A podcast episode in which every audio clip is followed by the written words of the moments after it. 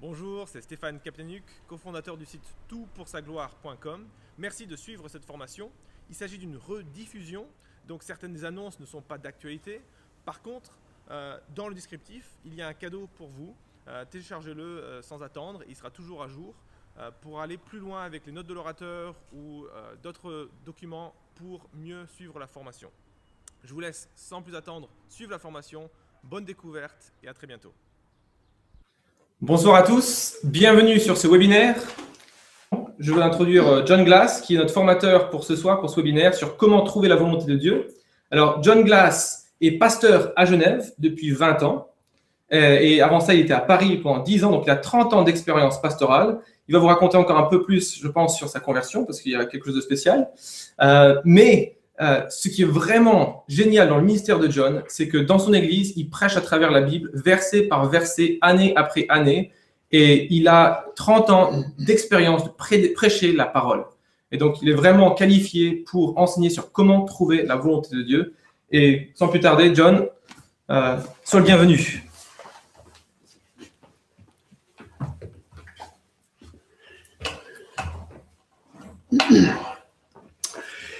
Eh bien, merci Stéphane. Super d'être ici ce soir et je suis extrêmement reconnaissant d'être avec vous. C'est une grande première pour moi. J'ai jamais fait un webinaire de ma vie. Euh, je prêche dans une église, dans une chaire normale, mais là, les technologies sont nouvelles. Donc aujourd'hui, c'est parti pour une nouvelle technologie. Alors moi, je vous vois pas. Apparemment, vous me voyez. C'est quand même assez dingue. Mais euh, je suis très très content et je suis surtout content qu'on m'a demandé de, de parler sur un sujet que j'ai très à cœur le sujet comment trouver la volonté de Dieu. Euh, en fait, c'est une question importante et peut-être une des questions les plus posées dans les milieux chrétiens. Beaucoup de gens s'interrogent par rapport à la volonté de Dieu. Moi, je sais que pendant toute ma vie, il y a des périodes où je me suis posé cette question quelle est la volonté de Dieu pour moi, pour ceci ou pour cela? Et, euh, je pense que la plupart des chrétiens se posent ces questions. Par exemple, je vous donne un verset. Jérémie 29, 11, c'est un verset que nous citons souvent, qui dit Je connais les projets que j'ai formés sur vous, dit l'Éternel, projets de paix et non de malheur, afin de vous donner un avenir et de l'espérance. Alors, le texte, bien qu'on le prend souvent hors contexte, paraît très clair. Euh, on sait que Dieu a des projets pour nous. Euh, on sait qu'il a des projets de paix, du moins c'est ce qu'on tire de ce verset, et un avenir et une espérance. Amen. On est tous d'accord, quelque part. Mais il faut admettre que parfois, lorsqu'on rentre dans le côté précis de la volonté de Dieu, on a un petit peu de la peine à savoir avec précision la volonté de Dieu pour nous, pour quelque chose de, de précis. Alors, est-ce que c'est possible de trouver la volonté de Dieu pour notre vie? Alors, certains disent non, c'est impossible. C'est impossible de trouver cette volonté spécifique, vraiment très spécifique pour notre vie. Euh, Dieu ne la révèle pas avec précision. D'autres disent, non, non, alors attends, pour la volonté de Dieu, c'est quelque chose qu'on doit chercher pendant toute notre vie et avec chaque pas, chaque avancement, Dieu nous révèle peu à peu la volonté de Dieu. À d'autres disent, non, non, non, la, la, volonté de Dieu, on la trouve par une expérience traumatique ou dramatique, par exemple. Vous êtes en train de descendre euh, là dans votre ville quelque part, tu, descends ton trottoir, tu es en train de marcher, et tout d'un coup, tu glisses sur une peau de banane et tu tombes. Comme par hasard, en tombant, ta main est, est ouverte comme ça, il y a ton doigt qui tombe et qui touche un plan du monde qui, par hasard, est là, sur le trottoir. Et ton doigt tombe sur l'Inde. Et là, tu réalises, ah, apparemment, Dieu vient de m'appeler pour être un missionnaire en Inde. Est-ce que c'est comme ça, vraiment, que Dieu appelle les gens? Est-ce que c'est comme ça qu'on trouve la volonté de Dieu? On attend une sorte d'expérience dramatique? Probablement pas. Alors, la question qu'on doit se poser ce soir, est-ce qu'il y a une façon simple, pratique, concrète, précise pour trouver la volonté de Dieu pour ma vie? Alors, je vais être encore plus spécifique, d'accord? Par exemple, tu te dis, quelle carrière professionnelle dois-je adopter? Quel travail est-ce que je dois choisir pour ma vie? Peut-être la question que tu te poses, c'est l'école. Quelle école est-ce que je dois choisir? Quelle université est-ce que je dois choisir pour faire mes études? Ça, c'est très spécifique comme question. Ah, voici une question extrêmement importante. Qu'en est-il d'un époux ou d'une épouse? Eh ouais, Qui est l'homme ou qui est la femme de ma vie? Comment est-ce que je peux connaître la volonté de Dieu par rapport à ce choix précis? Ça, c'est une question importante et une question qu'on m'a souvent posée. Ou par rapport à une formation biblique, est-ce que je devrais aller dans tel et tel institut? Est-ce que je devrais faire une formation biblique? Est-ce que, est que je devrais être pasteur? Ou est-ce que je devrais être homme d'affaires ou autre chose? Est-ce que je devrais être missionnaire? Et si oui, où? Enfin, il y a plein de questions qu'on se pose et où on se pose la, question, quelle est la volonté de Dieu pour moi dans ce domaine? Alors, la question est celle-ci. Y a-t-il une manière, une façon simple, claire, pour connaître la volonté de Dieu dans tous ces domaines? Alors, la réponse, elle est catégorique. Oui. Absolument oui. En fait, dans le temps que nous avons ensemble ce soir, alors je mesure bien mes mots, hein, tu vas découvrir quelle est la volonté de Dieu pour ta vie, quel que soit le domaine dans lequel tu te poses les questions aujourd'hui sur la volonté de Dieu. Avant de nous quitter ce soir, je mesure bien mes mots, d'accord? Tu sauras exactement quelle est la volonté de Dieu pour toi dans quelque domaine qui soit promis. Promis. Et en plus, tu n'auras jamais besoin de lutter avec cette question de nouveau dans ta vie, du moins comment trouver la volonté de Dieu pour ta vie. Tu dis, mais c'est incroyable ce que je viens de dire. Je sais, mais tu verras, à la fin de ce moment ensemble, tu vas connaître la volonté de Dieu pour ta vie. Alors, je vais reculer un petit peu et t'expliquer pourquoi ce sujet est important pour moi. Il y a 35 ans en arrière, j'étais moi-même à la recherche de la volonté de Dieu pour ma vie. En fait, c'est intéressant, c'est assez marrant que ce soir, c'est le 2 novembre, parce que il y a exactement 39 ans aujourd'hui, le 2 novembre 1976-76, où moi j'ai rencontré le Seigneur Jésus-Christ. En fait, ce qui s'est passé, c'est que j'étais un jeune, j'avais les cheveux jusqu'à là, je fumais des tas de choses que je devrais peut-être pas être en train de fumer à l'époque. Et j'ai décidé de partir en voyage. Donc je suis parti de Genève, j'ai grandi à Genève, et euh, je suis parti en sac à dos. Et pendant six mois, j'ai été de Genève jusqu'à New Delhi en Inde. Turquie, Iran, Pakistan, Afghanistan, tout ça en bus. Super voyage, incroyable.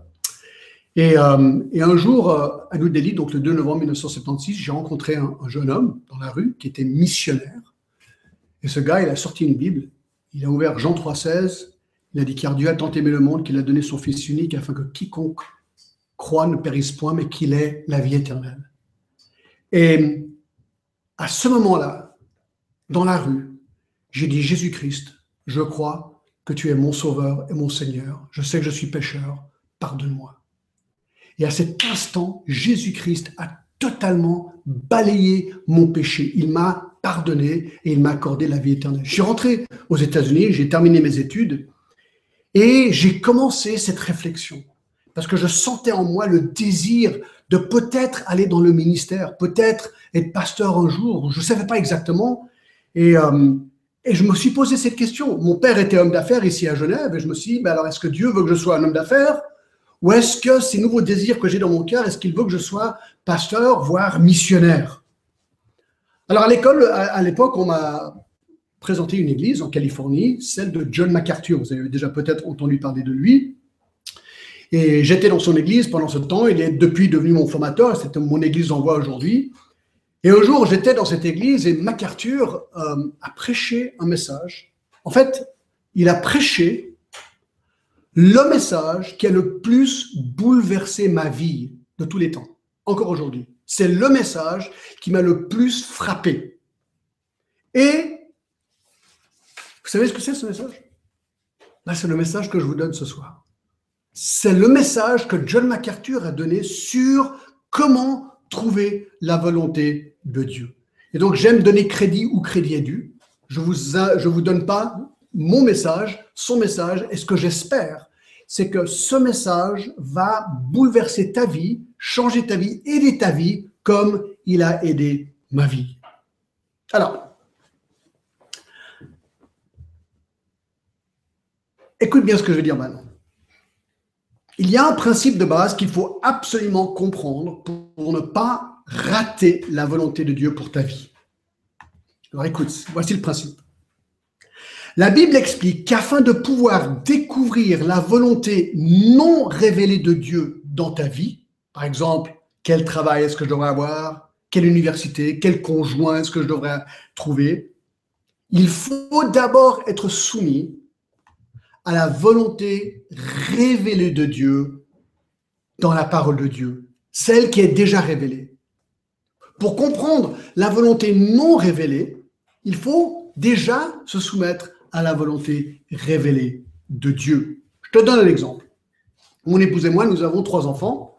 Et lorsque nos enfants étaient tout petits, enfin assez petits, euh, on essayait de gérer la maison et leurs tâches, euh, leurs tâches quotidiennes. Donc on a décidé à un moment donné de mettre sur leur porte de leur chambre une liste. On appelait ça les dix commandements.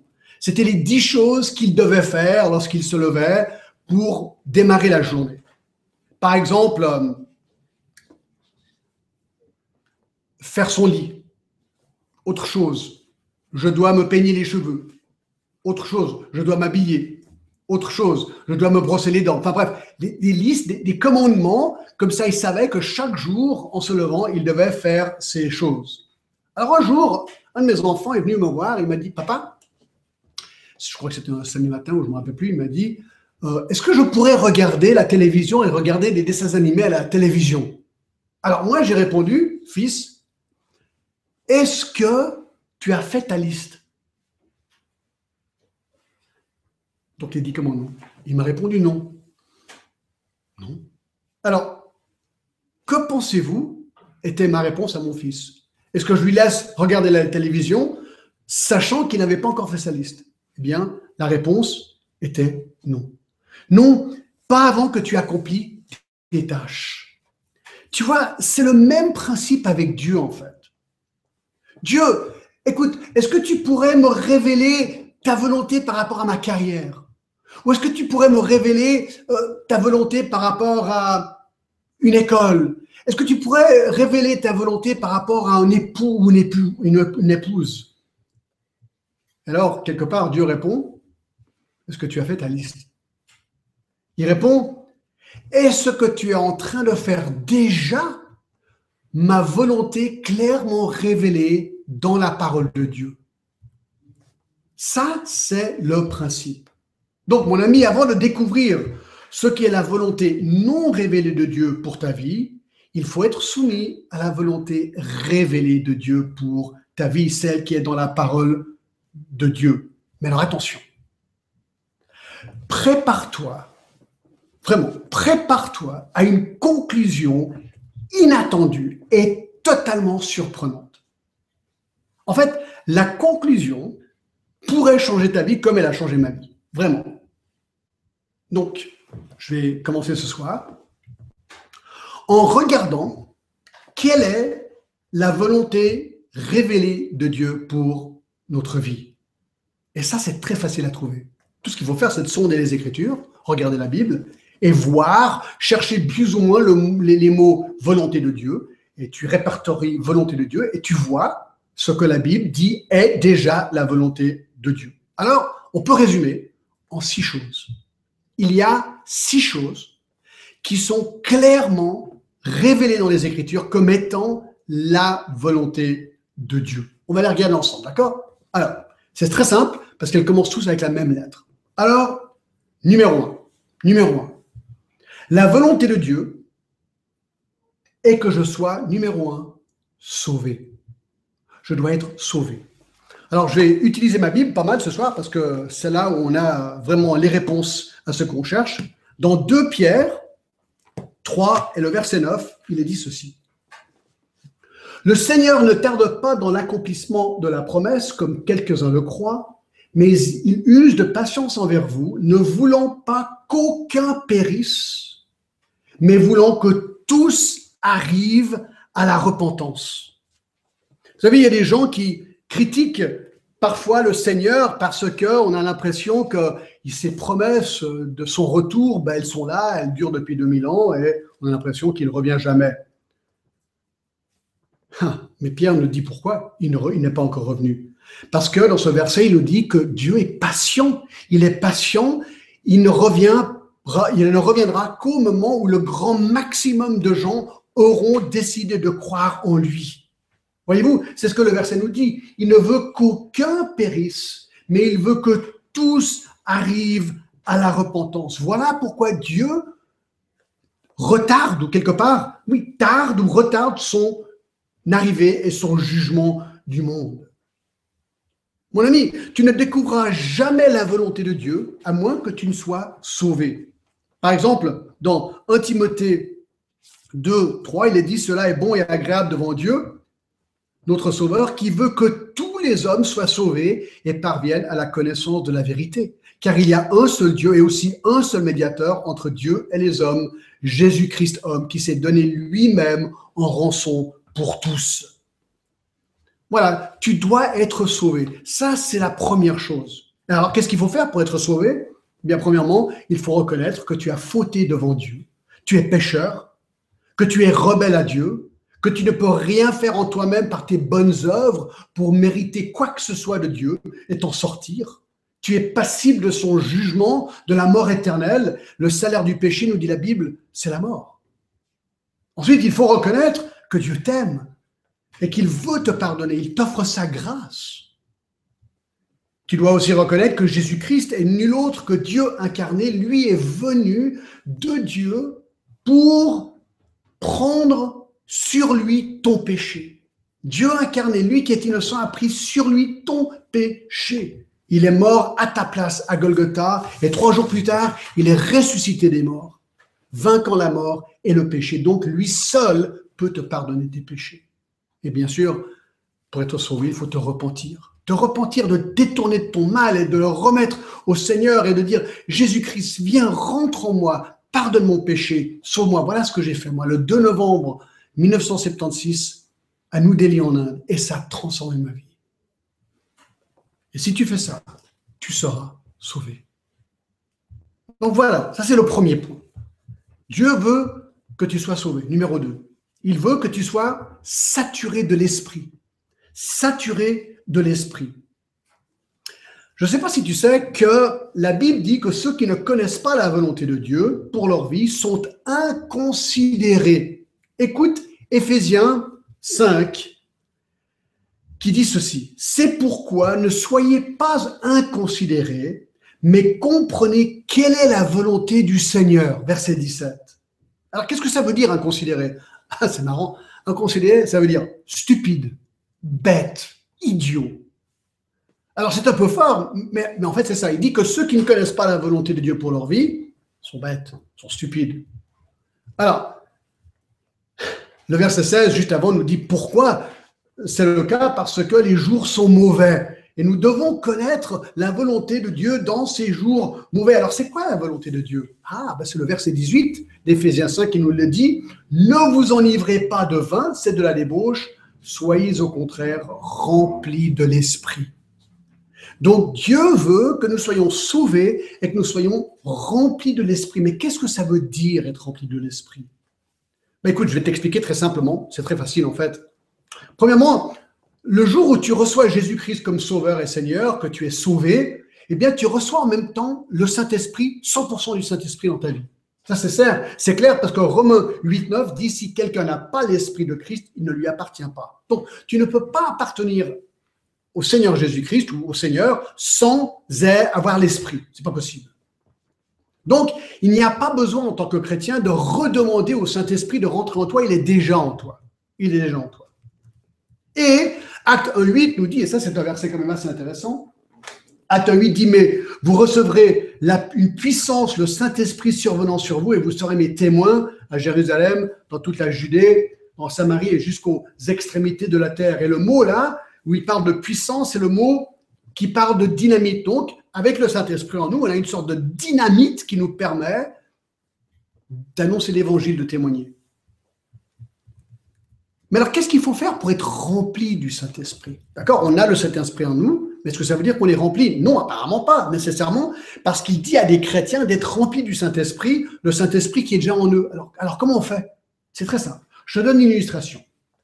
Imagine que tu viens chez moi et tu rentres dans la porte d'entrée. Alors, chez nous, il y a une porte, ensuite, il y a une autre porte pour le salon, une porte pour la cuisine, une porte pour le garage, une porte pour le couloir, une porte pour les toilettes. Alors imaginez que tu rentres, imagine que tu rentres chez moi et toutes les portes sont fermées. On ferme la porte derrière toi. Là, tu es dans ma maison. Tu es dans ma maison. Mais est-ce que tu as rempli ma maison? Non.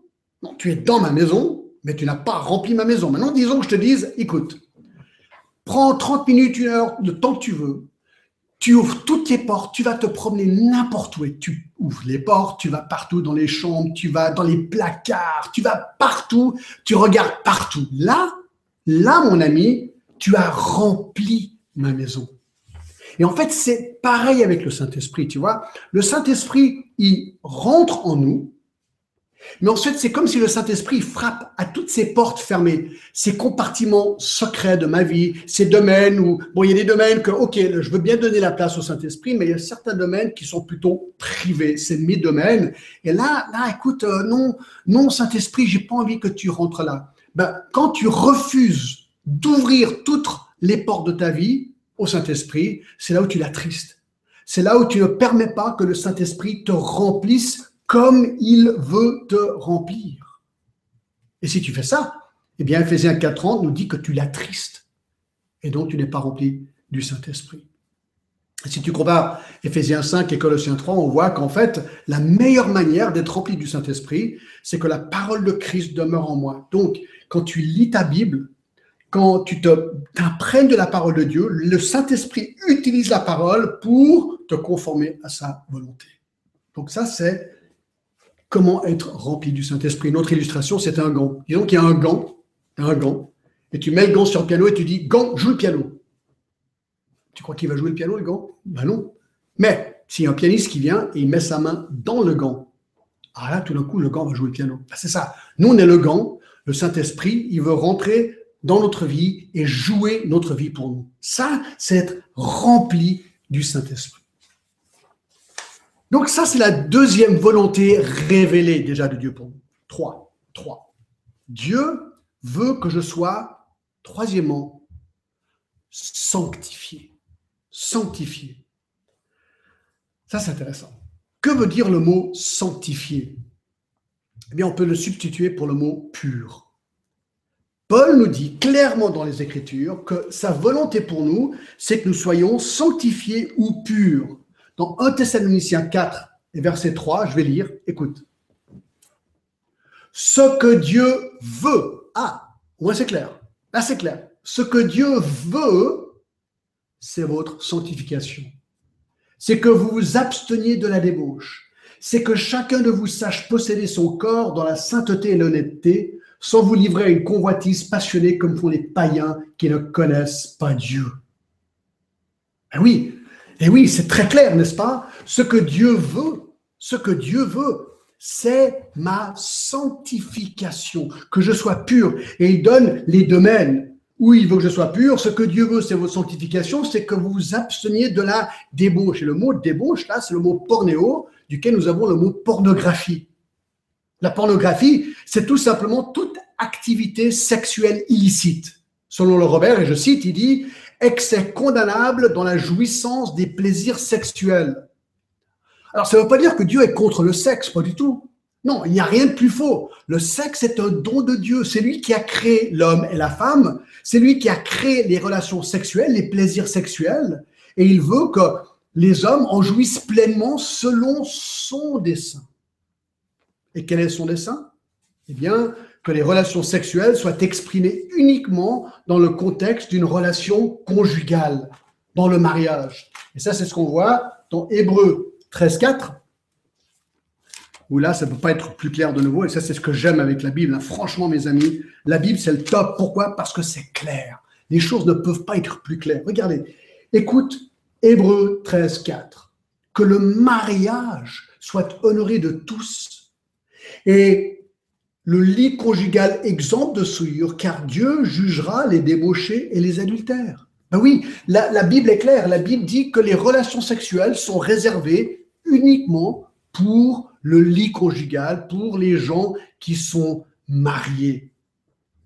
Et il y a deux antidotes, en fait, au péché sexuel, c'est le mariage ou la maîtrise de soi dans le célibat, selon 1 Corinthiens 7, 8 à 9.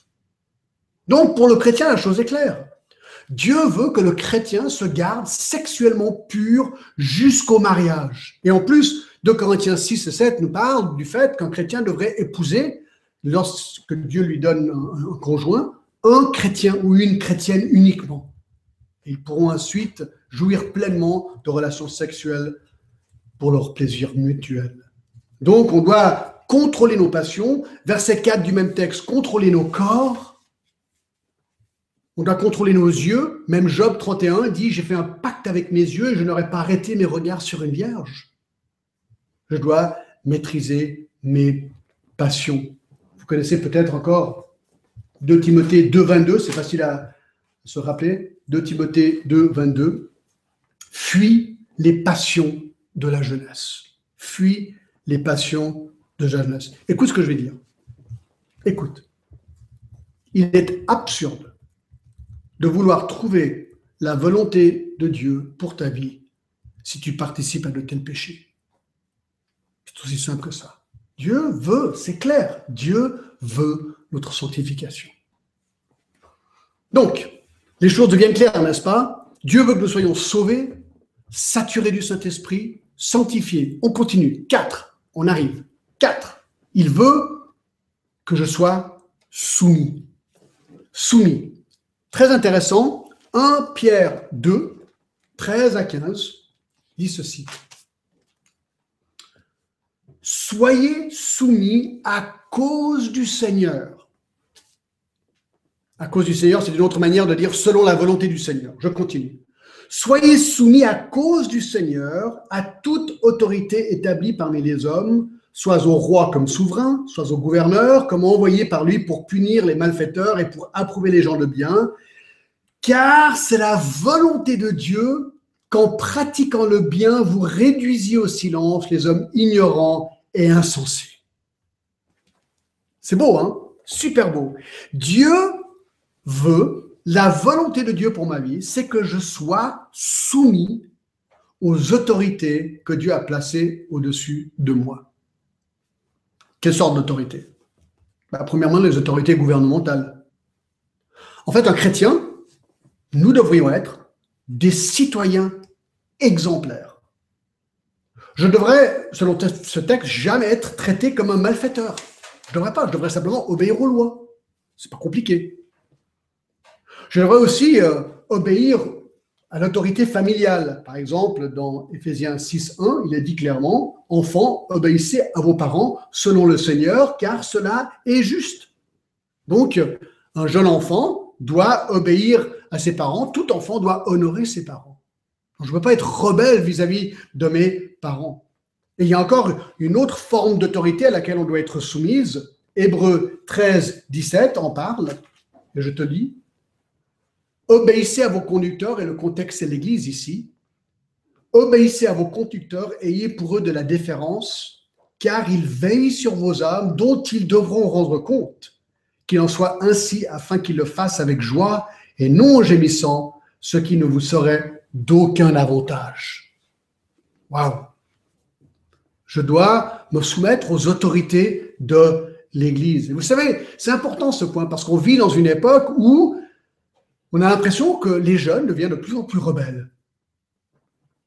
Aux lois du pays, aux lois des pays, aux parents, à l'Église, c'est un mal. Non, Dieu veut qu'on ait une attitude de soumission. C'est intéressant que Samuel a dit à Saül, voici la rébellion est aussi coupable ou aussi mal que la divination. Dieu voit l'insoumission comme quelque chose de, très grave en fait. Donc, nous devons être sauvés, saturés de l'esprit, sanctifiés, soumis. Numéro 5. Dieu veut que je sois souffrant. Souffrant. Ça, c'est intéressant, n'est-ce pas? Ça, on s'y attend pas trop. 1 Pierre 4, 19. 1 Pierre 4, 19. Ainsi que ceux qui souffrent selon la volonté de Dieu remettent leur âme au fidèle Créateur en faisant ce qui est bien. Moi, je trouve un autre verset extrêmement poignant, 2 Timothée 3, 12, qui dit ceci. Or, écoute bien, tous ceux qui veulent vivre pieusement en Jésus-Christ seront persécutés. Je répète. Or, tous ceux qui veulent vivre pieusement en Jésus-Christ seront persécutés. Mes amis, écoute, un chrétien sauvé, qui est rempli du Saint-Esprit, qui est sanctifié, qui est soumis, ce chrétien aura une vie qui, tôt ou tard, va heurter les mœurs de la société.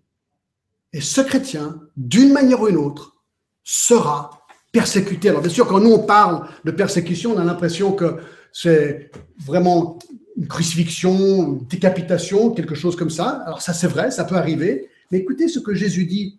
Il dit dans Matthieu 5, Heureux ceux qui sont persécutés pour la justice, car le royaume des cieux est à eux. Heureux serez-vous lorsqu'on vous outragera, qu'on vous persécutera, ou qu'on dira faussement de vous toutes sortes de mal à cause de moi. Vous voyez, on peut être même persécuté par des paroles, par perte d'amitié, en, étant coupé d'un groupe parce qu'on n'est pas comme eux. La persécution a plusieurs formes. Alors, ça, ça suscite quelque chose d'intéressant. Peut-être tu poses la question, tu sais, euh, moi je souffre pas trop finalement. Alors, comment expliquer ça? Eh bien, c'est intéressant. Si je suis un chrétien et je ne souffre pas du tout, bien, je dois quand même me poser cette question parce que dans 2 Timothée 3,12, il est dit Or, tous ceux qui veulent vivre pieusement en Jésus-Christ seront persécutés. Question Est-ce que tu es en train de vivre pieusement? Est-ce que ta vie est telle qu'elle est tellement différente de la société que les gens réagissent? Ou si ta vie n'est pas différente des autres, bah, personne ne réagira. Donc tu ne seras pas persécuté. Donc la question qu'il faut te poser, c'est est-ce que je vis une vie pieuse? Ça, c'est la question fondamentale. Et ça, ça mène au dernier point. 6. Quelle est la volonté de Dieu pour moi? Ah, Ça, c'est génial que je sois sans cesse en train de rendre grâce. Sans cesse en train de rendre grâce. Et ça, ça ne peut pas être plus clair en plus. C'est 1 Thessalonicien, chapitre 5, et le verset 18. Écoute. Rendez grâce en toutes choses, car c'est à votre égard la volonté de Dieu en Jésus-Christ. Ça ne peut pas être plus clair. Je répète. Rendez grâce en toutes choses, car c'est à votre égard la volonté de Dieu en Jésus-Christ. T'as vu? C'est super, non? Et oui, un des tests les plus efficaces pour savoir si tu marches bien avec le Seigneur, c'est la capacité de pouvoir remercier le Seigneur en toutes circonstances, même lorsque les choses vont mal, même quand on est dans l'épreuve. Est-ce que je peux rendre grâce au Seigneur?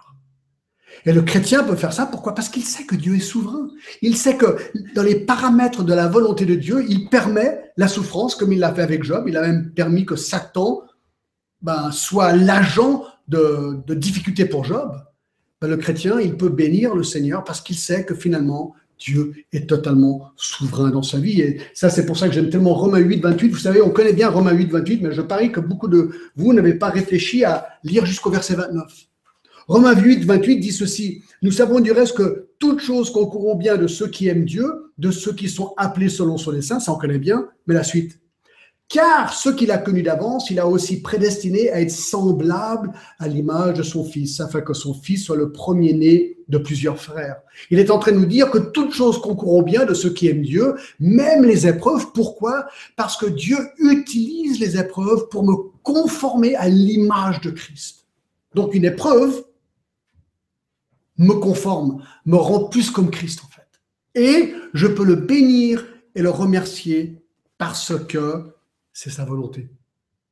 Parce que c'est sa volonté. Alors voilà. Voilà, tu viens de découvrir très brièvement ce qu'est la volonté révélée de Dieu pour toi dans la Bible. Dieu veut que tu sois sauvé, saturé de l'esprit, sanctifié, soumis, souffrant et sans cesse en train de rendre grâce. Alors là, je parie que tu es en train de dire, mais John, je suis déçu. Ah, je suis déçu. Mais tu n'allais pas me dire que, tu n'allais pas m'expliquer quelle est la volonté de Dieu pour ma vie, là maintenant? Est-ce que tu n'allais pas me dire qu'à la fin de ce webinaire, je saurais quelle décision il faut prendre pour ma vie, pour mon travail, ou pour mes études, ou pour un futur conjoint? Tu ne l'as pas encore fait. Ah, mais c'est pas fini. C'est pas fini. Allez, je te donne le principe maintenant. Mais tiens-toi sur ta chaise. Parce que quand je te donne ce dernier principe, tu vas peut-être vouloir crier, hurler. Tu vas peut-être vouloir sauter. Tu peux. Il n'y a pas de problème. Tu es chez toi. D'accord? Alors voici. Je te donne ce dernier principe. Si tu es en train de faire ces six choses, si tu es sauvé, si tu es saturé du Saint-Esprit, si tu es sanctifié, si tu es soumis, si tu es souffrant, et si tu es sans cesse en train de rendre grâce, alors sais-tu quel est le prochain principe pour ta vie, pour connaître la volonté de Dieu pour toutes ces autres choses? Le voici. Fais ce que tu veux. Tu peux faire ce que tu as envie de faire. Voilà. C'est aussi simple que ça. Tu fais ce que tu veux faire. Pourquoi? Parce que si tu es en train de faire les six choses qu'on vient de voir, sais-tu qui est en train de diriger ta vie et tes désirs? Dieu. Dieu.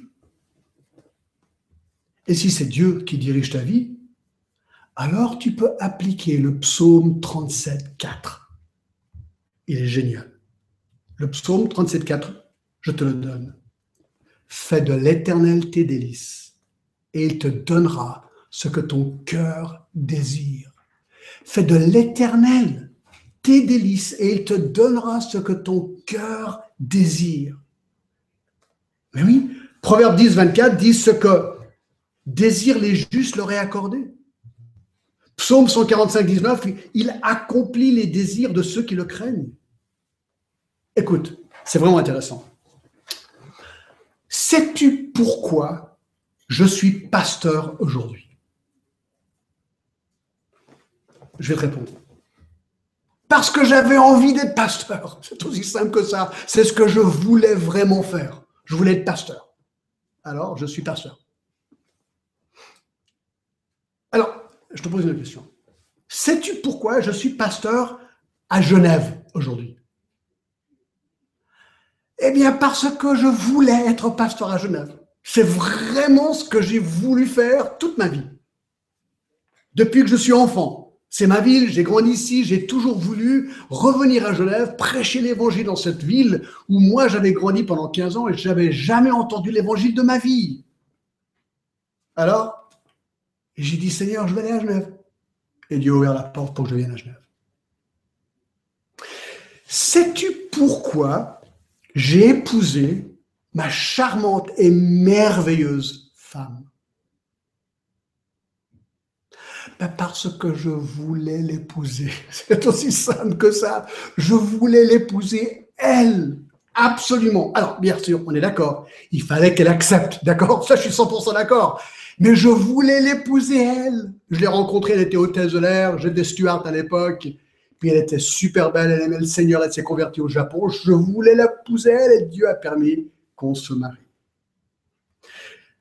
Alors, ça fait un peu rire, mais tu sais, honnêtement, franchement, pendant toute ma vie, j'ai suivi ces principes, ma vie chrétienne.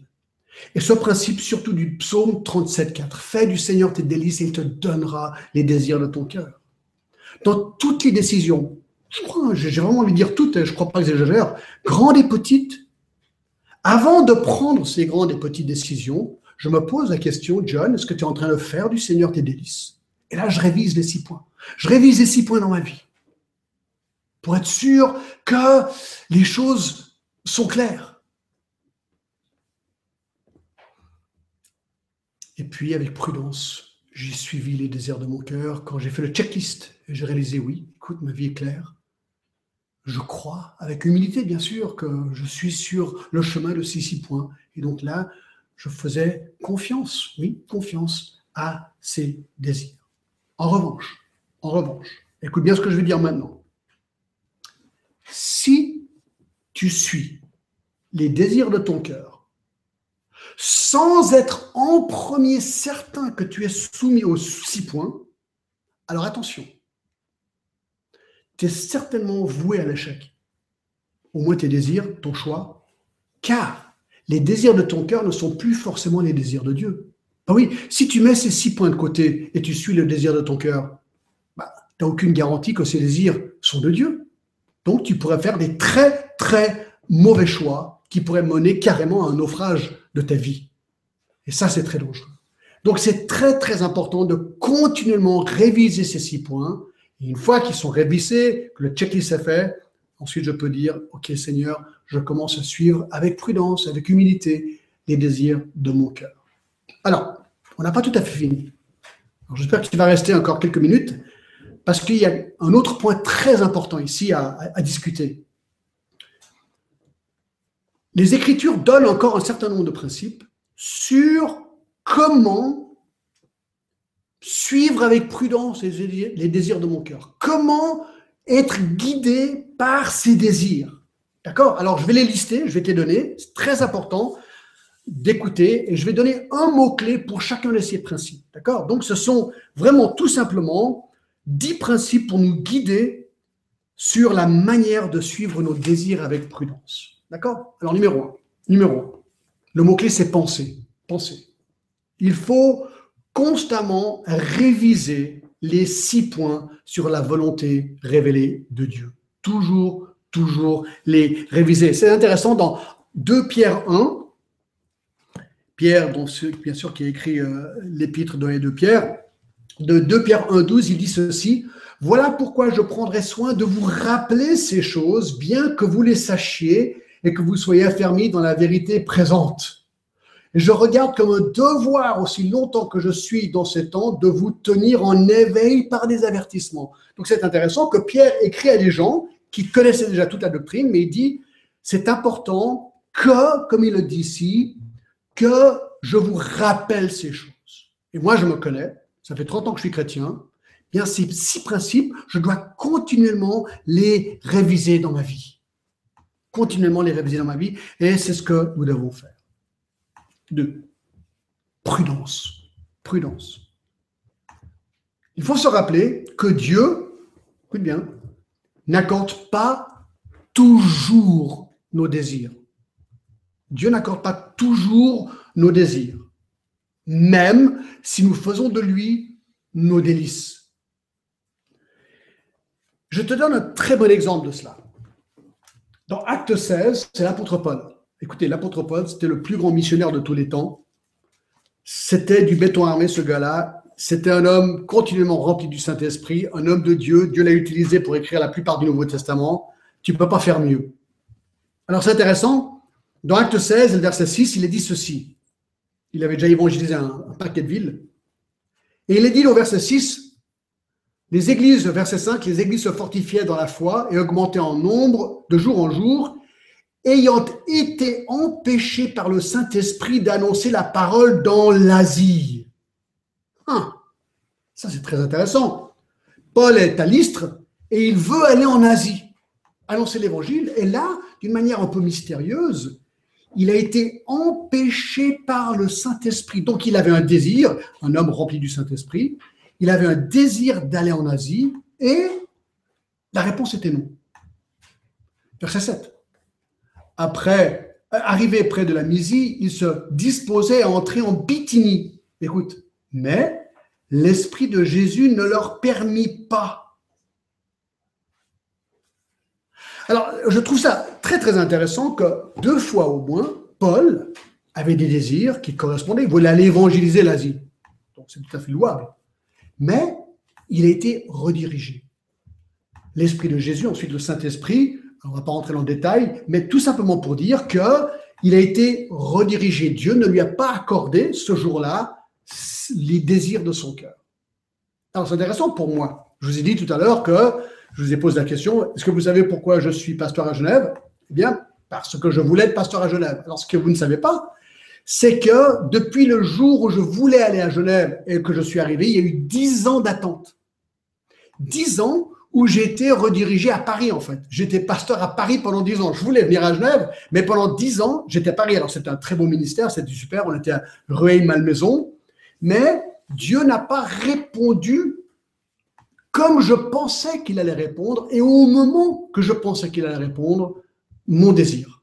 Alors, il me l'a accordé plus tard. Il n'était pas obligé de le faire, mais c'est simplement pour montrer que Dieu n'accorde pas systématiquement et toujours les désirs dans nos cœurs, Paul est un très bon exemple, donc il faut être très humble par rapport à ça. Trois.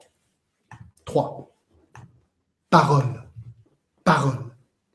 Il faut continuellement chercher la sagesse de Dieu dans les Écritures. Alors bon, ça c'est rien de nouveau, je pense que la plupart des chrétiens le savent, mais il faut quand même peut-être simplement le rappeler. 2 Timothée 3, 16 nous explique pourquoi c'est important. Toute écriture est inspirée de Dieu. Écoutez, ce livre, c'est la parole même de Dieu. C'est lui qui l'a soufflé. Chaque mot, chaque parole, chaque phrase, chaque chapitre, chaque livre. Ceci est la parole de Dieu.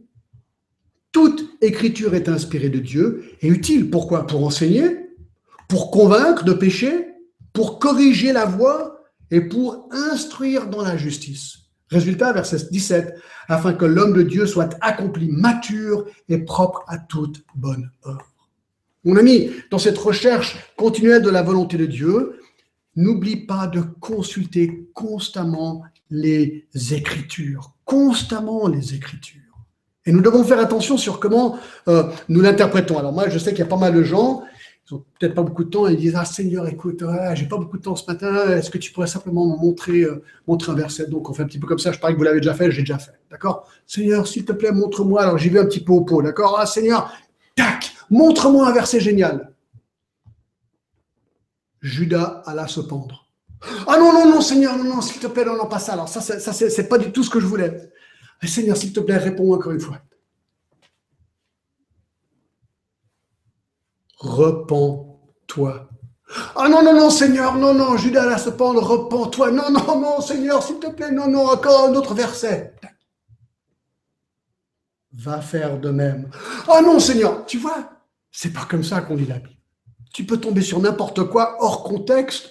Non, c'est pas du tout comme ça qu'il faut faire. Comment est-ce qu'il faut faire? Ben, Écoute, la meilleure manière, c'est simplement de lire la Bible régulièrement si tu peux, une fois par année. Moi, je vais montrer mon petit système parce que ça pourrait être toujours utile. J'ai un petit plan, comme ça. D'accord? Ça fait des années que je fais ça. Ça fait 30 ans que je fais ça. J'ai mon petit plan et je coche. Je coche à fur et à mesure que je lis. Et comme ça, je lis la Bible à peu près une fois par an. Et comme ça, j'ai toujours le contexte. Et je lis et je suis et j'apprends la Bible. Et donc, je te recommande de faire ça, simplement de lire la Bible régulièrement. 4. 4. Point fort, point fort. Il faut considérer ses dons spirituels et ses compétences naturelles et se poser la question, est-ce qu'ils correspondent à mes désirs? Donc, mes dons spirituels, mes dons naturels, est-ce qu'ils correspondent à mes désirs? Alors, je te donne un exemple un peu rigolo, d'accord? Imagine que tu as fait les six points, tu es convaincu que ton cœur est vraiment vraiment bien avec le Seigneur, et là, tu commences à suivre les désirs de ta vie, et il y a un truc que tu veux faire, plus que tout autre, c'est d'être chirurgien. Je veux être chirurgien. Tu es convaincu que c'est ton truc, tu vas être chirurgien et tu es sûr que c'est la volonté de Dieu. Le seul problème, c'est que tu trembles et tu n'arrives pas à arrêter de trembler. Tu es en train de trembler comme ça et tu dis, mais comment est-ce que je vais être chirurgien avec mon scalpel? Qui est volontaire? Ben non, c'est la catastrophe. Peut-être ton problème, c'est que avec une goutte de sang, tu t'évanouis. Ben, ça va être compliqué d'être chirurgien si tu t'évanouis.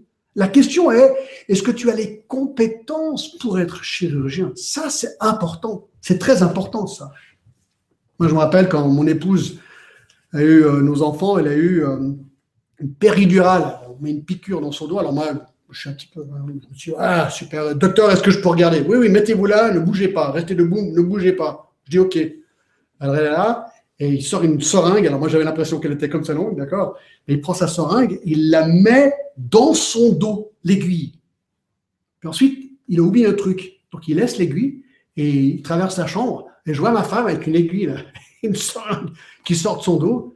Et moi, wow, là, je commençais à m'évanouir. Et là, alors ils m'ont pris, là, l'infirmière m'a dit, sortez, sortez tout de suite. Et voilà, donc euh, moi, j'ai réalisé ce jour-là, je ne suis pas appelé à être chirurgien, d'accord? Mais, mais c'est ça, c'est important, c'est-à-dire, est-ce que mes compétences collent avec mes désirs? C'est un principe simple, mais important. Et euh, moi, je, je pense que pour quelqu'un peut-être qui va aller dans le ministère, un missionnaire ou un pasteur, bah, est-ce que tu as les compétences? Est-ce que tu es prêt à faire le travail? Peut-être aller à un institut biblique, à l'IBG ou quelque part pour pouvoir te former pour cette vocation. Donc, quelques domaines dans lesquels tu aimerais servir, il faut absolument te former. Tu dois découvrir tes dons spirituels, découvrir tes dons naturels et être sûr que tout cela colle avec tes désirs. 5. 5. Personne personne. Il faut consulter la sagesse des personnes clés dans notre vie afin de recevoir d'eux de bons conseils. Très, très important. C'est vraiment important dans notre société aujourd'hui parce que nous, nous vivons dans une époque très individualiste. Je fais ce que je veux, quand je veux, où je veux, avec qui je veux, comme je veux. Je ne rends des comptes à personne. Je suis solo, chrétien solo. Je fais ce que je veux. Laisse-moi tranquille? Mes amis, cette attitude est très dangereuse. Très, très dangereuse. Nous avons besoin de consulter les gens autour de nous. C'est très important. Euh, de qui avons-nous besoin? Qui devons-nous consulter? Bah, Il y a plusieurs groupes de personnes. Déjà, peut-être vous montrer le principe dans Proverbe 24, 6. Il est dit ceci, Proverbe 24, 6, car tu feras la guerre avec prudence et le salut est dans le grand nombre des conseillers. Même en faisant la guerre, il faut les conseiller. D'accord? Dans Proverbe 15, 22, il dit quoi? Les projets échouent faute d'une assemblée qui délibère, mais ils réussissent quand il y a de nombreux conseillers. De nombreux conseillers. Proverbe 11, 14 encore. 11, 14. Quand la prudence fait défaut, le peuple tombe et le salut est dans le grand nombre de conseillers. Donc nous devons consulter des gens. Alors qui? Ben, Par exemple, si on l'a vu tout à l'heure, les anciens de notre Église. Les anciens de notre Église. Je vous ai lu tout à l'heure, Hébreu 13, 17, obéissez à vos conducteurs, ayez pour eux de la déférence, car ils veillent sur vos âmes, dont ils devront rendre compte. Vous savez qu'il y a des gens, dans mes 30 ans de pastorat, il y a des gens dans, dans, les églises où j'ai servi qui sont venus me demander ou, demander conseil aux anciens par rapport à leur carrière. J'ai trouvé ça vraiment humble et, super de leur part. Alors, bien sûr, nous, on pose des questions, on ne veut pas être trop dirigiste, bien sûr, mais je trouve très humble et intéressant que ces gens sont venus vers leurs anciens, leur poser des questions par rapport à leur avenir. Très intéressant. Sur le mariage aussi, on me conseille souvent sur le mariage de quelqu'un. Peut-être quelqu'un a le désir d'épouser quelqu'un. Voilà, ils veulent avoir l'avis de quelqu'un. C'est super ça, c'est vraiment super. Deuxièmement, tes amis chrétiens. Tu devrais consulter avec tes amis chrétiens. Là, ça c'est intéressant. Dans Proverbe 27, 9, il dit ceci. Les conseils affectueux d'un ami sont doux. Alors, écoute bien ce que je vais dire. Un vrai ami te dira la vérité. Un vrai ami ne va pas simplement caresser le poil dans le sens qu'il faut. Non, un vrai ami peut-être, euh, peut-être toi, tu te sens vouloir être, je sais pas, peut-être missionnaire. Et pour une raison j'ignore, quelqu'un te dit, mais tu es complètement fou ou folle. Un vrai ami. Alors peut-être il faudrait vraiment écouter ce qu'il dit et voir pourquoi elle pense ça. Ou peut-être euh, dans n'importe quel autre domaine, tu as un désir, tu expresses le désir, tu exprimes le désir. Il faut des amis chrétiens qui vont vraiment te dire honnêtement ce qu'ils pensent. Oui, je pense que c'est super. Non, je pense que là, tu vas vraiment faire une fausse route. Il y a encore quelqu'un d'autre qu'il faut consulter. Ça, c'est très intéressant. Tes parents. Tes parents. Très utile de, consulter, ses parents. Vous connaissez euh, Exode 20, 12. Le cinquième commandement. Honore ton père et ta mère, afin que tes jours se prolongent dans le pays que l'Éternel, ton Dieu, te donne.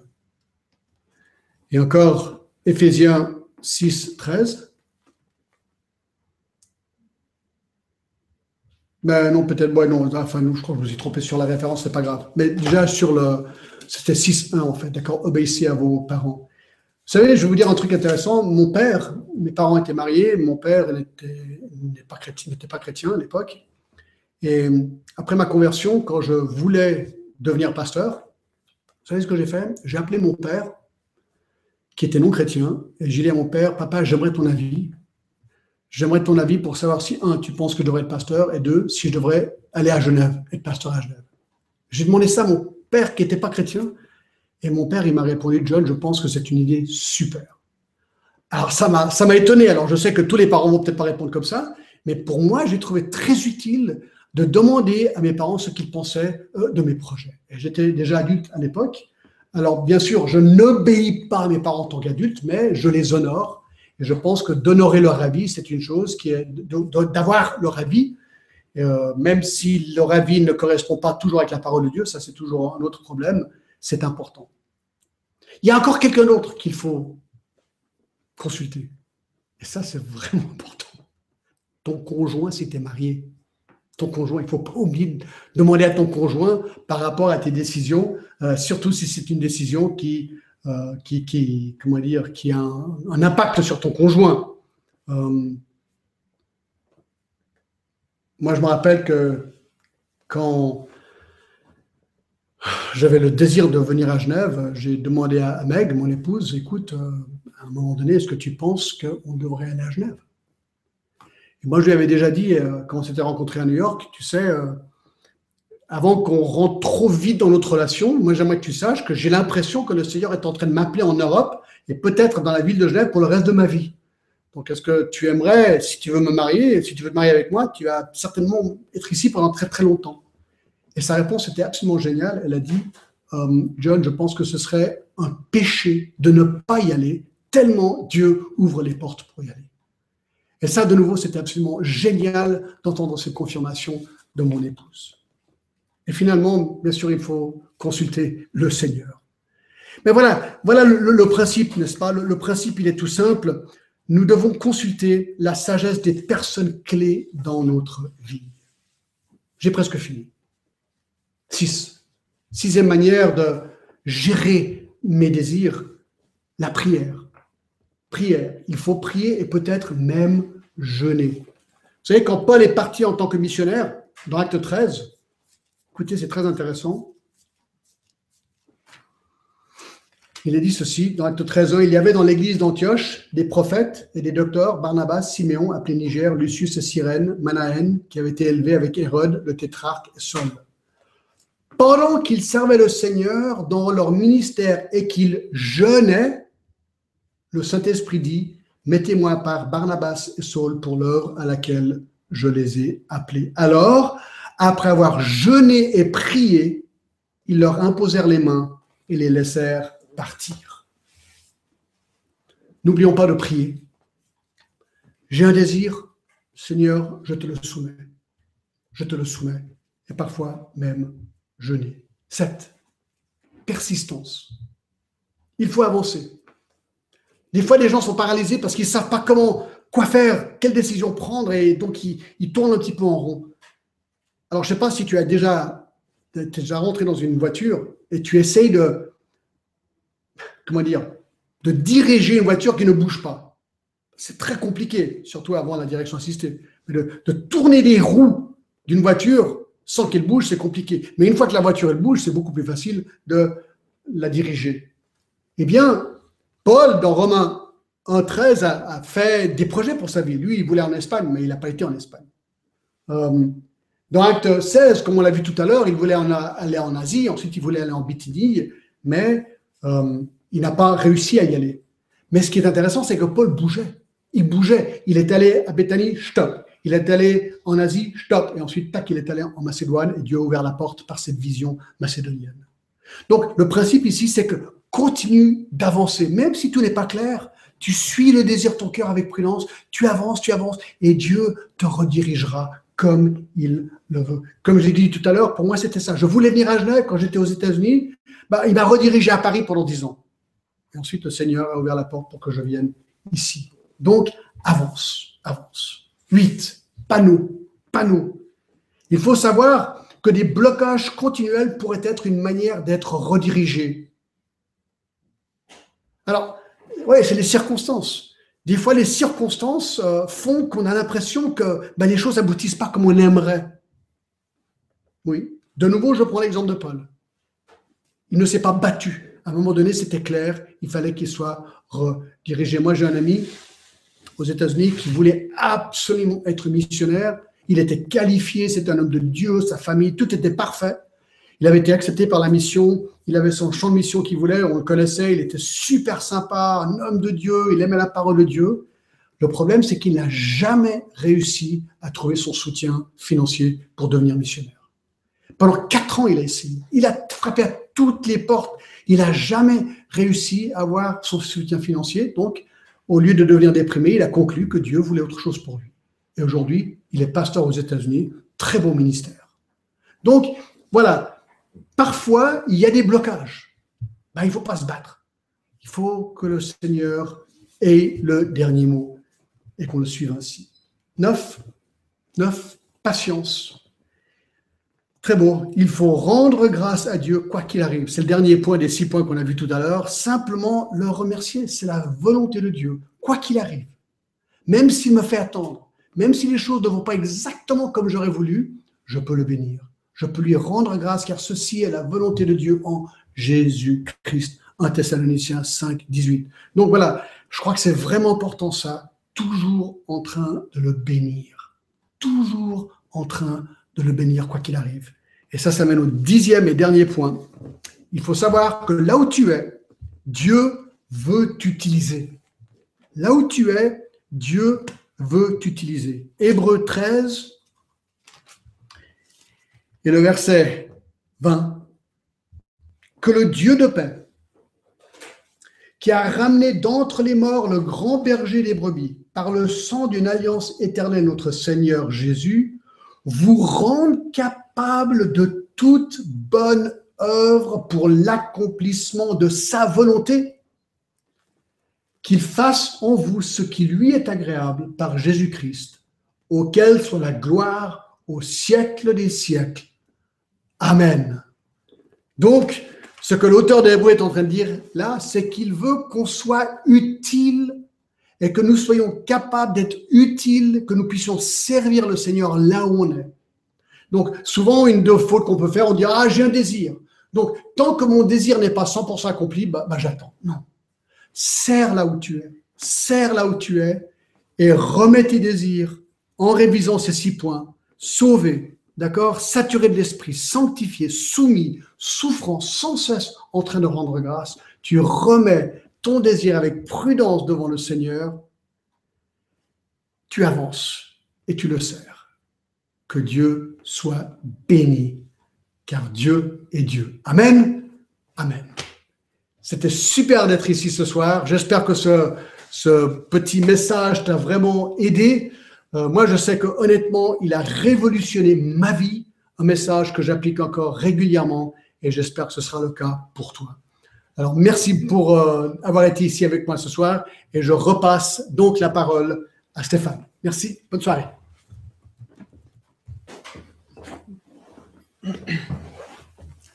Alors un grand merci à John d'avoir été euh, disponible pour ce soir. On ne savait pas que c'était son anniversaire de conversion. Euh, merci beaucoup. C'était vraiment, il me semble, euh, vous étiez nombreux à remercier déjà, à dire combien c'était formidable d'entendre cet enseignement. Voyez combien ça peut changer toute la vie de comprendre ça. Hello, je suis de retour et apparemment il y a des questions qui, qui défilent là sur mon écran, donc je vais essayer d'y répondre répondre à vos questions. Donc, je vais dire le nom euh, de la personne, la question, puis je vais essayer de la répondre. Ce serait super d'avoir un dialogue avec vous, mais ça va être un petit peu compliqué. Alors déjà, Grégory, il pose la question, euh, je l'avais prédit que ce serait euh, une des questions phares de la soirée. Comment savoir qui épouser Ben oui, je sais que ça c'est une des grandes questions. les célibataires aimeraient savoir comment, qui, épouser, comment, comment faire et comment surtout savoir qui épouser. Ben, c'est exactement ce que je disais c'est-à-dire qu'il faut euh, vraiment être soumis à la volonté de Dieu. Moi, moi je vous dire comment moi j'ai fait, d'accord? Ce sera peut-être plus simple. Alors, moi, quand je me suis converti, à un moment donné, euh, j'étais célibataire, bien sûr, et je me suis dit, ah, j'aimerais vraiment rencontrer une femme de Dieu. Alors, je me suis dit, ben, ce que je vais faire, je vais prendre la parole de Dieu et je vais commencer à l'examiner. C'est ce que j'ai fait. J'ai commencé avec Proverbe 31. Et j'ai commencé à faire une liste littéralement de toutes les qualités de la femme parfaite que je souhaitais avoir comme épouse. Alors j'ai fait ma liste, c'était des pages et des pages et des pages, parce que la Bible en parle beaucoup. Et un jour, quand j'avais ma liste et je regardais cette femme parfaite, j'étais convaincu de péché et je me suis dit, mais John, c'est n'importe quoi. Tu es en train de dresser le portrait de la femme parfaite que tu souhaites, mais la question c'est, et toi? Est-ce que tu es l'homme de Dieu digne d'une telle femme que tu veux? Et là, je me suis dit, ah bah ouais. Ah non, ah, ah, alors j'ai mis de côté mes notes et j'ai refait l'étude et j'ai fait l'étude sur ce que devrait être un homme de Dieu. J'ai commencé avec, avec, le psaume 1. Le psaume 1, je ne sais pas si, si, vous connaissez, puisque c'est Grégory qui pose la question. Grégory et moi, on est en train de discuter là maintenant, d'accord? Heureux l'homme qui ne marche pas selon le conseil des méchants, qui ne s'arrête pas sur la voie des pécheurs et qui ne s'assied pas en compagnie des moqueurs, mais qui trouve son plaisir dans la loi de l'Éternel et qui la médite jour et nuit. Et j'ai fait une étude sur 1 Timothée, 2 Timothée, j'ai dressé le portrait d'un homme de Dieu. Et là, j'ai réalisé, John, tu as vraiment beaucoup, beaucoup de progrès à faire. Mais je me suis dit, voilà, pour avoir une femme de Dieu, je dois être un homme de Dieu. Donc, j'ai tourné le regard vers moi et j'ai commencé à cultiver en moi les traits d'un homme de Dieu. Et en faisant ça, je me suis dit, maintenant le Seigneur, un jour, me permettra de rencontrer une femme qui, je pense, sera le portrait que j'aimerais avoir d'une femme de Dieu, et je le saurai. Et ben, c'est exactement ce qui s'est passé, mais dans un endroit complètement inattendu. J'étais à New York, j'étais steward pour une compagnie aérienne qui s'appelle Panam, et dans le hall où euh, les stewards les hôtesses de l'air se, se, comment dire, se préparaient pour les vols, un jour, une amie chrétienne mutuelle nous a présenté. J'ai tout de suite euh, trouvé mon épouse, enfin mon épouse aujourd'hui très belle. Et là, on a commencé une relation, on a commencé à se connaître. Et peu à peu, ben, on a réalisé qu'on s'aimait mutuellement. Et c'est là où j'ai ensuite appliqué, ben, j'aimerais vraiment l'épouser. Est-ce qu'elle veut m'épouser? Ben, finalement dit oui. Donc voilà, je, je peut-être, j'explique rien de nouveau ici. Mais voilà, on rencontre d'autres célibataires je pense que c'est très important, en premier, de se regarder à soi et de dire est-ce que je suis l'homme de Dieu qu'une femme voudra épouser? Et je pense si tu l'es, si tu appliques tous ces principes, ben, le Seigneur t'apportera, t'amènera quelqu'un qui, j'espère, si c'est sa volonté, bien sûr, euh, qui, qui, qui, fera l'affaire. Alors, c'est pas impossible que certains soient célibataires pour le reste de leur vie. Ça, la Bible en parle aussi. Mais je pense que pour la plupart des gens, le mariage est d'actualité. Alors j'espère que ça aide. Euh, voilà Grégory. Alors deuxième euh, question, alors je ne sais pas trop trier, mais je, je, les prends. Euh, nous devons donc marcher selon Dieu pour en connaître la volonté. Le problème est que nous sommes pécheurs, y arriverons-nous jamais? Très très bonne question. Ça c'est le, problème de la sanctification et c'est ce qu'on avait lu hein, dans, le point 3, je crois que c'était, ou le, le, point 3. Dieu veut notre sanctification. Alors la, la question est légitime, elle est très bonne parce que nous sommes bien que nous sommes nés de nouveau, nous avons une nouvelle nature en Christ, d'accord? Euh, euh, Nous avons encore notre chair autour de nous. Et notre chair euh, elle, est, elle est encore dotée de péché. Notre chair, c'est nos souvenirs, notre mémoire, enfin, c'est notre vie actuelle. Notre cœur est nouveau, mais notre chair ne l'est pas. Et parfois, c'est vrai que notre chair prend le dessus. C'est pour ça qu'un chrétien est toujours en train de confesser ses péchés. Et ça, ce serait vraiment ma réponse ici à, à Denis. C'est euh, 1 Jean, je ne sais pas si tu connais, 1 Jean 9 qui dit Si nous confessons nos péchés, il est fidèle et juste pour nous les pardonner et pour nous purifier de toute iniquité. Moi, je dirais aux chrétiens la perfection, elle sera pour l'éternité. Alors, bien sûr, nous, sommes sauvés aujourd'hui, nous sommes pardonnés, euh, notre péché ôté, mais nous sommes dans notre chair. Le jour viendra où notre corps sera renouvelé. On sera vraiment plus, plus, plus péché du tout. Entre-temps, je suis constamment en train de confesser mon péché, de dire la même chose que Dieu par rapport à mon péché. Seigneur, j'ai péché en parole, en pensée, euh, en action, Seigneur. Je suis constamment, ça c'est vrai, je, suis constamment en train de, demander pardon à mon épouse, à mes enfants, euh, aux anciens de mon église pour peut-être des, des, maladresses de ma part. Et je pense que ça c'est la clé de la vie chrétienne. Toujours, toujours demander pardon, être sûr qu'on est limpide. Et quand on fait ça, ensuite on peut commencer à suivre les désirs de nos cœurs et appliquer les dix principes, euh, les dix principes pour gérer ses désirs, y aller mollo, avec prudence, mais suivre quand même ses désirs. Donc, euh, donc voilà, oui, nous sommes pécheurs, ne soyons pas découragés, confessez le péché et avance. Confesse, avance, confesse, avance. D'accord? Ensuite, euh, alors Elodie pose la question concernant les six points. Il est difficile de se dire qu'on y est vraiment. On peut toujours avoir des doutes. Suis-je vraiment rempli de l'esprit? Peut-on dire qu'on est impeccable sur tous les points? Par conséquent, comment être sûr de pouvoir se fier à ses désirs si on sait si on se sait défaillant? Ben oui, alors exactement, c'est vraiment dans la, même lignée. Ben moi, je reviens vraiment à, euh, au psaume, notre psaume préféré ici, le psaume 37.4, parce que c'est quand même la parole de Dieu, elle est inspirée. Il dit clairement, fais de l'éternel tes délices, et il te donnera ce que ton cœur désire. Et ensuite, la suite est intéressante, recommande ton sort à l'éternel, mets en lui ta confiance et il agira. Donc, je pense qu'on doit faire ce que la Bible dit, sachant que nous sommes imparfaits, sachant que peut-être il y a des domaines qui ne sont pas 100% euh, parfaits, mais, mais, mais, aujourd'hui, Seigneur, voilà, je, crois, je crois que ma vie est, aussi limpide qu'elle peut l'être. Euh, je ne cache rien, il n'y a pas de compartiment de ma vie que je, que je ne permets pas au Saint-Esprit de, de, de, faire son travail. Et donc, j'applique le psaume 37.4, je fais du Seigneur mes délices, Seigneur, tu es mon délice, et je suis prudemment les désirs de mon cœur. Ouais, si on attend la perfection, il faut oublier. C'est pas, pas possible. La perfection, elle est pour lorsqu'on est au ciel. Euh, alors, Franck pose une question intéressante. Dieu peut-il nous parler en dehors de sa parole? Ça, c'est une très très bonne question et je sais que beaucoup de gens pensent que Dieu peut. Alors, Dieu, Dieu il peut faire ce qu'il veut, d'accord? Il peut faire absolument ce qu'il veut, mais quelle est la norme aujourd'hui? Alors, mon opinion personnelle, c'est que ça, c'est le canon. Le canon est clos.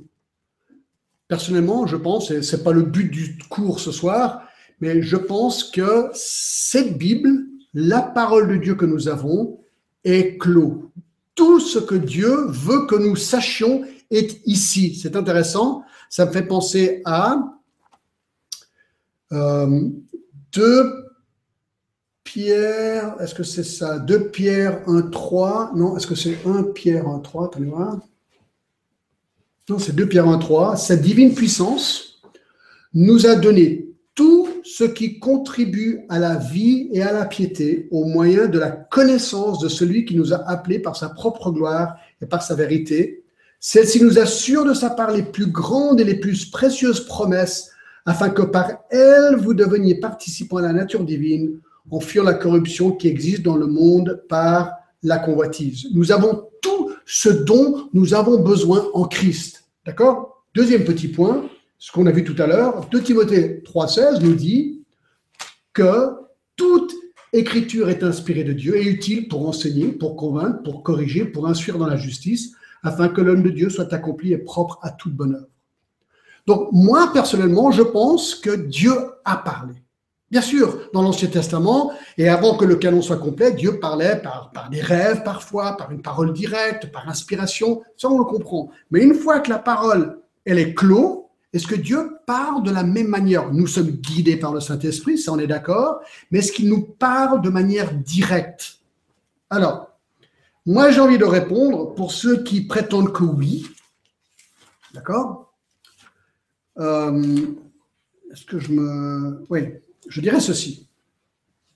Ceux qui disent, ah, Dieu peut me parler et me dire, ah, telle ou telle personne sera mon conjoint, disons. C'est presque une forme de prophétie. On est en train de chercher la volonté de Dieu. Certains disent, Dieu me parle par rapport à quelque chose qui va venir. Moi, je répondrai ceci. Deutéronome 18,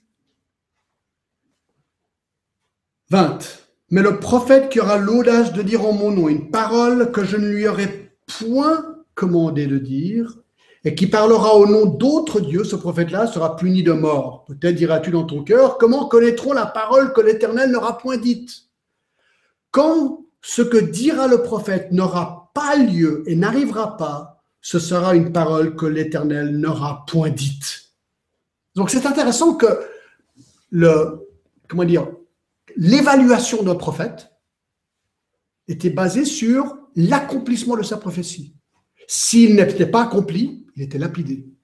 Alors moi, je dirais, ben ceux qui prétendent que Dieu parle encore, est-ce qu'on peut appliquer ce même, cette même contrainte sur eux? Si ils reçoivent une parole qui ne s'accomplit pas de Dieu, ben, ce n'est pas la parole de Dieu. Alors moi, je pense que c'est beaucoup plus sain et sauf simplement de rester penché sur cette parole qui est la parole révélée de Dieu. Comment savoir qu'on a été sauvé? Ça, c'est une question que Nelly pose. Ça, c'est très intéressant comme question. Euh, comment savoir si nous avons été sauvés? Alors moi, ça me fait penser à Romains 10, 9 et 10, déjà, qui dit ceci. Et j'apprécie beaucoup cette question, Nelly, je ne te connais pas, mais déjà de t'arrêter sur le tout premier point, c'est capital. Parce que sans le tout premier point, tu ne pourras pas comprendre le reste des points. Donc, ton salut, c'est la clé ici. D'accord? Alors écoute ce que Paul dit dans Romains 19. Si tu confesses de ta bouche le Seigneur Jésus, et si tu crois dans ton cœur que Dieu l'a ressuscité des morts, tu seras sauvé. Car c'est en croyant du cœur qu'on parvient à la justice, et c'est en confessant de la bouche qu'on parvient au salut selon ce que dit l'Écriture. Donc la première chose qu'il faut faire pour être sûr qu'on est sauvé, c'est ça. Il faut premièrement confesser de ta bouche, donc dire avec ta bouche. Pourquoi est-ce qu'il faut le dire avec sa bouche? Parce que ça reflète le cœur. Et il dit, si tu confesses de ta bouche le Seigneur Jésus, je dois pouvoir dire, Jésus, Jésus, toi qui es mort et ressuscité, tu es non seulement Seigneur, tu es mon Seigneur. Je te demande de devenir mon Seigneur. Et si tu crois dans ton cœur que Dieu l'a ressuscité des morts, pourquoi est-ce qu'il faut croire que Jésus est ressuscité des morts? Ça, c'est super intéressant et important. Parce que celui qui est ressuscité des morts, il a vaincu la mort.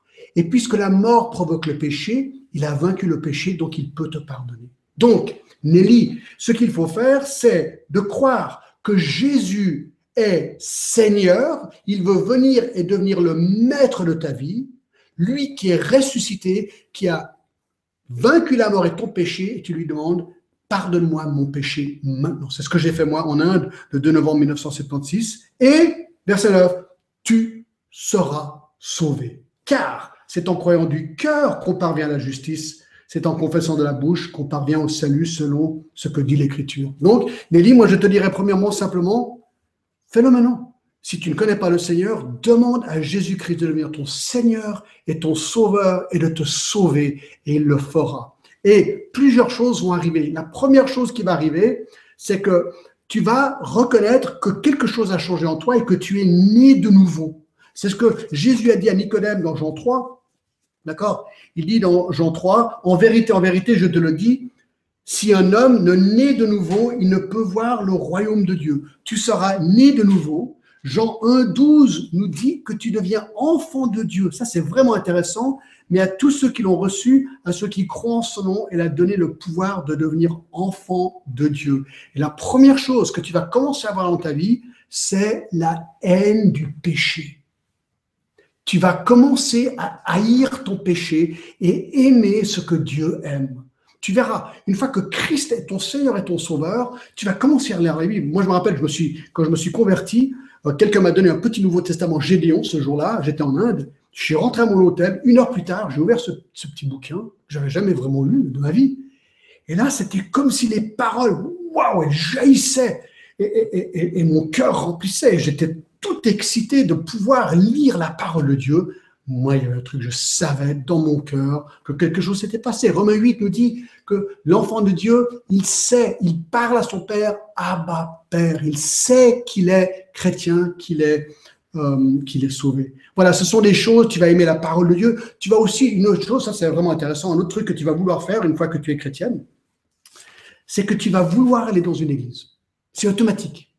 C'est automatique parce que Hébreu 10, 24 dit Veillons les uns sur les autres pour nous exciter à l'amour et aux bonnes œuvres. N'abandonnons pas notre assemblée comme c'est la coutume de quelques-uns, mais exhortons-nous réciproquement et cela d'autant plus que vous voyez s'approcher le jour. Je te garantis n'importe quoi. Une fois que tu es chrétien, tu vas vouloir être avec d'autres chrétiens. Un chrétien aime les autres chrétiens. Il veut être, avec eux. Et Écoute, moi, je me rappelle, moi, je suis, rentré de, l'Inde, je suis rentré aux États-Unis à mon université, il fallait des chrétiens, mais j'en connaissais aucun. Donc, j'ai appelé l'opératrice téléphonique. Je lui ai dit, écoutez, madame, je m'appelle John Glass. Est-ce que vous connaissez les chrétiens dans la zone? Elle a dit, je ne sais pas. Alors, elle a regardé dans les pages jaunes à l'époque, puis elle m'a donné toute une liste d'églises, des, groupes chrétiens, et, j'y suis allé. Donc, ça, c'est une autre chose. il y, a, beaucoup de choses, il y a beaucoup de conséquences qui vont avoir lieu dans la vie de celui qui vient à Christ. En fait, je vais te dire, j'arrête avec ça pour Nelly, d'accord? Si tu deviens chrétien, le livre de 1 Jean te donne 14 conséquences d'être chrétien. Je te les lis simplement, tu peux lire 1 Jean, d'accord? Le vrai chrétien manifeste de la joie, marche dans la lumière, confesse ses péchés, garde ses commandements, aime son frère, n'aime pas le monde, demeure fidèle, se purifie, ne pratique pas le péché, donc de manière régulière, éprouve les esprits, croit que Jésus est le Christ, a l'assurance du salut, ne commet pas le péché qui mène à la mort et se garde des idoles. Et ça, c'est que 14 points. Ta vie va être révolutionnée et je me réjouis pour toi. Merci Nelly pour la question. Alors, anonyme, euh, oui, c'est quelqu'un qui pose cette question, son nom. Voici la question. Qu'est-ce qu'un blocage? En ce moment, je rencontre pas mal de difficultés et d'épreuves dans une situation et j'ai du mal à savoir si Dieu m'appelle à persévérer avec lui ou si cela est un feu rouge. Alors ça, c'est une très très... Toutes les questions sont bonnes. Excellente question, d'accord? Comment savoir si je dois persévérer ou je dois arrêter? Alors, je n'ai pas la réponse, d'accord? Mais je pense qu'un blocage va probablement mener à un désir d'arrêter dans cette direction. Je ne sais pas comment l'esprit de Jésus et l'esprit a arrêté Paul d'aller en Bithynie et d'aller en Asie, mais à un moment donné, c'était clair. Alors moi, je dirais, je répondrais, hein, il n'y a pas un verset peut-être, je répondrais, continue, continue d'avancer jusqu'à qu'il y ait une conviction nette et claire en toi que tu dois arrêter. Peut-être consulte d'autres personnes, des gens qui te connaissent, d'accord Par rapport à ça, parce que euh, ce c'est pas toujours facile. Moi, j'avoue que c'est pas toujours facile. Euh, mais moi, je dis continue et à un moment donné, je crois que tu vas juste tout simplement le savoir. Par une circonstance, peut-être par quelqu'un qui va te parler, je ne sais pas du tout. Mais, mais continue, avance, c'était mon, mon avant-dernier point, avance jusqu'à que c'est clair que tu dois arrêter. J'aurais voulu être plus spécifique, mais je ne sais pas si je peux l'être. Alors, j'ai déjà entendu euh, Hervé poser cette question. J'ai déjà entendu plusieurs chrétiens qui ne pensaient pas euh, qui ne pensaient. Je, recommence. J'ai déjà entendu plusieurs chrétiens qui ne pensaient pas être faits du tout pour être missionnaires. C'est un exemple. Et Dieu les a poussés à servir alors qu'ils se pensaient être inutiles et pas faits pour ce genre de ministère. Alors doit-on faire coller nos dons à nos désirs pour voir s'ils sont cohérents Ah oui, ben c'est toute la question. D'accord euh, J'espère que si cette personne dont tu fais référence est devenu missionnaire, que son église d'envoi, que sa mission a quand même évalué le candidat pour voir s'il avait certaines compétences. Euh, moi, je dirais, si quelqu'un, disons, veut être évangéliste, d'accord, il veut partir être évangéliste, veut être missionnaire, Parce que missionnaire, d'habitude, il, a une mission, et sa mission, c'est d'apporter l'évangile et voir des gens venir à Christ. Alors, voilà, si une personne, un missionnaire qui veut vraiment être évangéliste ou pasteur, n'a jamais amené quelqu'un à Christ dans son pays d'origine, est-ce qu'il devrait y aller? Je ne sais pas. Peut-être un missionnaire, moi je connais des missionnaires qui, eux, leur, euh, leur, euh, leur travail, c'est euh, peut-être la manutention dans un hôpital en Afrique ou quelque chose comme ça. J'ai des amis qui font ça. Bah, alors voilà, peut-être que je veux. Voilà, moi j'ai envie de partir en missionnaire et être manutentionniste, je ne sais pas si c'est le bon mot. Je veux être bricoleur, je veux, je veux construire des bâtiments, mais je n'ai jamais fait ça de ma vie. Eh, bah, ils vont pas me donner un chantier. Donc il y a, y a, quand même certaines compétences qu'il faut pour faire certains travaux, je pense. D'accord? Euh, Mais ça, de nouveau, moi je dirais avance. Un missionnaire, une personne veut être missionnaire, peut-être qu'il n'a pas toutes les compétences exactement, mais peut-être que lorsqu'il va avoir une mission, ils ont euh, un, travail quelque part qui serait parfait pour cette personne. Ça peut, ça peut arriver. Euh, mais moi, je pense que si, voilà, c'est comme tout. Hein. Moi, si je veux être ingénieur, si je veux construire des fusées ou, je sais pas, des armes, bah, il faut quand même que je sache comment être ingénieur. Donc, je dois aller à une école pour être ingénieur. Je vais être médecin, il faut aller dans une école pour être médecin. Bah, je pense que s'ils vont être missionnaires ou pasteurs, il faut peut-être faire des études pour apprendre à être missionnaire et pasteur. Tout s'apprend. Tout s'apprend et je pense que voilà, il faut, il y a quand même un certain nombre de, de, critères nécessaires pour pouvoir euh, faire ces choses. Alors je continue. Elodie pose cette question. Est-ce, en ce qui concerne les conseils que l'on cherche auprès de l'entourage, que faire quand leur vision ne correspond pas vraiment? Exemple, avoir à cœur d'être formé pour apprendre plus de Dieu et servir, mais l'entourage n'en voit pas la nécessité. Eh oui, alors ça c'est ça c'est très compliqué, je dirais, lorsqu'on demande de l'avis des gens et ils ont un avis différent que ce qu'on a à cœur de faire. C'est là, je pense que Proverbe nous parle d'avoir de multitudes de conseillers, avoir beaucoup de conseillers. Moi, je dirais, euh, Elodie, va voir plusieurs personnes, des gens que tu respectes, des gens, des gens âgés, des gens moins âgés, des gens, des gens vraiment qui connaissent le Seigneur depuis longtemps. Euh, voilà, tes meilleurs amis, euh, pourquoi pas tes parents, et, voilà, maintenant, si maintenant tu vas, disons tu vas consulter avec 20 personnes, disons, hein, je dis n'importe quoi, disons que tu, as, un désir fort de faire quelque chose, tu vas consulter 20 personnes et 19 te disent folle. Ça ferait quand même réfléchir. Peut-être tu dois te dire, ah, alors pourquoi est-ce que ces 19 personnes pensent que je ne devrais pas faire? Donc ça mérite peut-être une, attention de ta part, peut-être d'aller leur poser des questions, essayer de comprendre pourquoi ils disent tout ça. Peut-être qu'eux voient quelque chose en toi que, que toi, tu ne vois pas. D'accord? Maintenant, si toi, tu as un désir et tu vas consulter 20 personnes et 19 disent oui, ah, bah là, c'est quand même encourageant. Là, tu dis, ah, bah alors peut-être je suis en plein dans le mille. Si c'est 50-50, ben, j'examinerai pourquoi 50 disent oui, 50 disent non. Et je dirais à ce moment-là, si vraiment tu n'arrives pas à t'y retrouver, va peut-être vers les gens qui sont le plus proches de toi, des gens qui t'ont formé, qui t'ont aidé pendant ta vie spirituellement. Peut-être ces gens auront une petite sagesse supplémentaire qui pourrait t'aider à comprendre comment, euh, trouver cette, cette volonté de Dieu pour toi. Alors, encore une question de Inès. Si les personnes clés de notre vie ne sont pas forcément des personnes bien, à qui on peut demander conseil? Ben voilà, donc alors, euh, je, pense que, comme je l'ai dit, hein, il faut quand même euh, demander conseil à des chrétiens, euh, à des gens qui sont bien. Alors moi, j'ai demandé à mon père, mon père n'était pas chrétien, je voulais honorer mon père. Alors je sais qu'il y a des gens, par exemple, moi je connais des, des gens qui veulent aller dans le ministère et ses parents ou leurs parents sont foncièrement contre. ça c'est dur, c'est compliqué aussi des fois pour les mariages. C'est-à-dire j'aimerais épouser quelqu'un, et pour une raison X, euh, les, parents, mes parents ou les parents de la personne, d'un des conjoints ne veut pas le mariage. C'est pas toujours facile. Euh, de nouveau, je pense, c'est pour ça qu'un proverbe dit qu'il faut demander de multiples, il faut avoir de multiples conseillers. Donc, c'est utile de demander conseil à plusieurs personnes et voir s'il y a vraiment quelque chose, une norme, une norme qui ressort. D'accord? Alors, euh, moi, voilà, moi, j'ai demandé conseil à mon père. Je ne suis pas en train de dire que tout le monde doit le faire ainsi. Moi, je l'ai fait et Dieu a utilisé quelque part mon, père pour me confirmer, euh, me confirmer ça. Si mon père avait dit non en tant que non chrétien, ça c'est une bonne question. Est-ce que je ne serais pas venu ici? Je pense pas. Je pense que sachant que mon père euh, n'était pas chrétien, je ne pensais pas qu'il avait la pensée de Dieu. Je voulais son avis quand même. Et je pense que son avis, euh, son avis était, il voyait simplement en moi quelque chose de positif par rapport à ce que je voulais faire, même s'il ne comprenait pas exactement ce que Dieu faisait dans ma vie. Euh, mais c'est vrai que c'est plus compliqué quand, quand, un parent non chrétien refuse, refuse. Ça, c'est plus compliqué, j'avoue. Voilà, peut-être une dernière question. Je pense que j'ai une vie pieuse et pourtant je n'ai pas de tribulation. Je ne sais pas si je comprends la question. Je pense que j'ai une vie pieuse, donc ça c'est super, et pourtant je n'ai pas de tribulation. Alors, euh, je ne sais pas exactement. Euh, d'épreuve peut-être. D'accord, ok. Je pense que j'ai une vie pieuse et pourtant je n'ai pas d'épreuve. Bah, écoute, gloire à Dieu.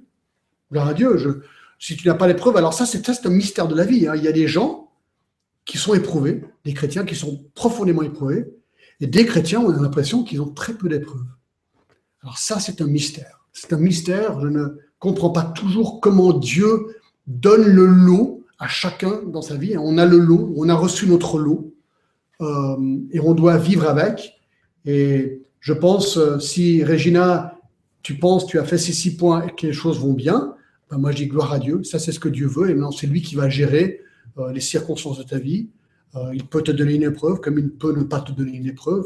Mais je pense que moi je suis vraiment encouragé que quelqu'un puisse même dire ça, voilà, j'ai une vie pieuse, je ne pense pas que c'est orgueilleux, c'est simplement tu as fait le bilan et tu dis, bah écoute, j'ai l'impression que ça va, ben, moi je dis alors, ben, continue, avance, serre le Seigneur, et il te donnera les désirs de ton cœur lorsque tu les euh, considères avec prudence. Voilà, bah écoutez, merci encore. C'était un grand plaisir d'avec euh, avec vous tous ce soir. C'était un immense privilège pour moi. C'est une nouvelle expérience. J'ai jamais fait ça de ma vie. De parler à, toi qui est là. En fait, moi, je suis en train de regarder une caméra, mais toi, tu es vraiment là-bas derrière. C'est vraiment génial, cette technologie. Alors, merci à toute l'équipe de m'avoir invité. Bonne soirée et à très bientôt. On s'arrête pour ce soir. Un grand merci à tous d'avoir été euh, si nombreux à participer. On espère vous, retrouver très bientôt sur le blog et pour un prochain webinaire.